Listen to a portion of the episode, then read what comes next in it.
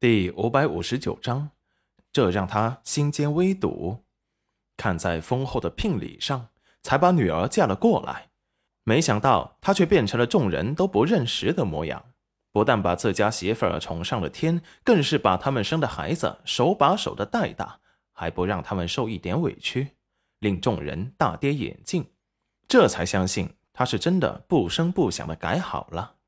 最后还是他自己说。裴家大郎是他的榜样，他要向他学习呢。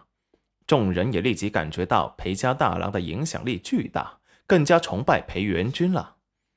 裴元君的好名声一开始也是从裴新村传出去的，渐渐的，裴元君颁布了很多惠民政策之后，带动了整个楼曲国的发展，这才让全楼曲国的人都喜欢上了丞相大人，更是听说了。他位高权重，却不贪恋美色权势，一生只宠一人时，立即赢得了全楼曲国女子的芳心。只叹自己怎么不是那个他放在心尖上想独宠的那个人。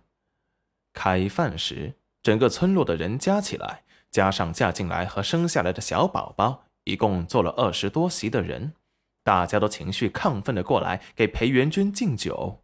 更是拉着自家的老小过来，让裴元君认识认识。裴元君含笑接过，来者不拒，看着戚云染很担忧，生怕他被灌醉了。哪知裴元君早就在官场上练就了千杯不醉的本事。他喜欢看娘子担忧他的神色，也喜欢他只把目光放在他一人的身上。毕竟今日回村，他被众人缠着，都没有空看他一眼。他眼底有些幽怨，独自生着闷气，娘子也没有发现，这让他心间微堵。除了宝儿，他不准有任何人在他的心间比他更重要。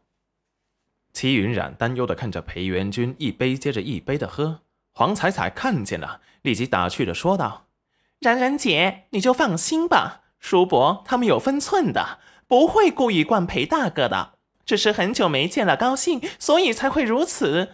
你看，等不到一会儿，大家自己就会喊停的。还真是，黄彩彩刚说完，裴叔伯和裴大成就立即说道：“大家不要再给大郎敬酒了，喝这么多会出事的。要是你们不尽兴，我们可以帮大郎喝。”那些人果然起哄，把酒都端给了裴大成和裴叔伯。裴元君就被他们两人一左一右给护在了中间。戚云染有些不好意思的回头：“他们喝了这么多，没事吧？”黄彩彩呵呵一笑：“冉冉姐，你太小看他们了。你再仔细看看。”戚云染回头仔细看去，只见裴叔伯和裴大成喝酒是故意东歪西倒的，看起来是喝醉了站不稳。可是酒杯的酒也随着他们的动作被衣袖遮挡住，晃到了地上去。真喝到他们嘴里的也没有几滴。戚云染有些惊讶，他们怎么想出这么个好办法？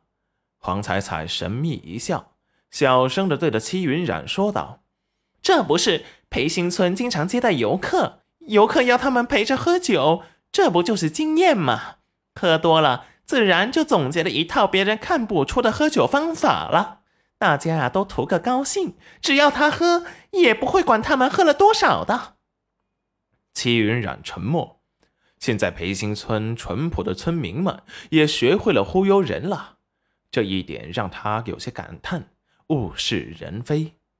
但是看着他们脸上还是带着真心的笑容，又觉得他们还是他们。只是在别人面前有了伪装，在他和裴元君的面前，还是保留着原来的模样。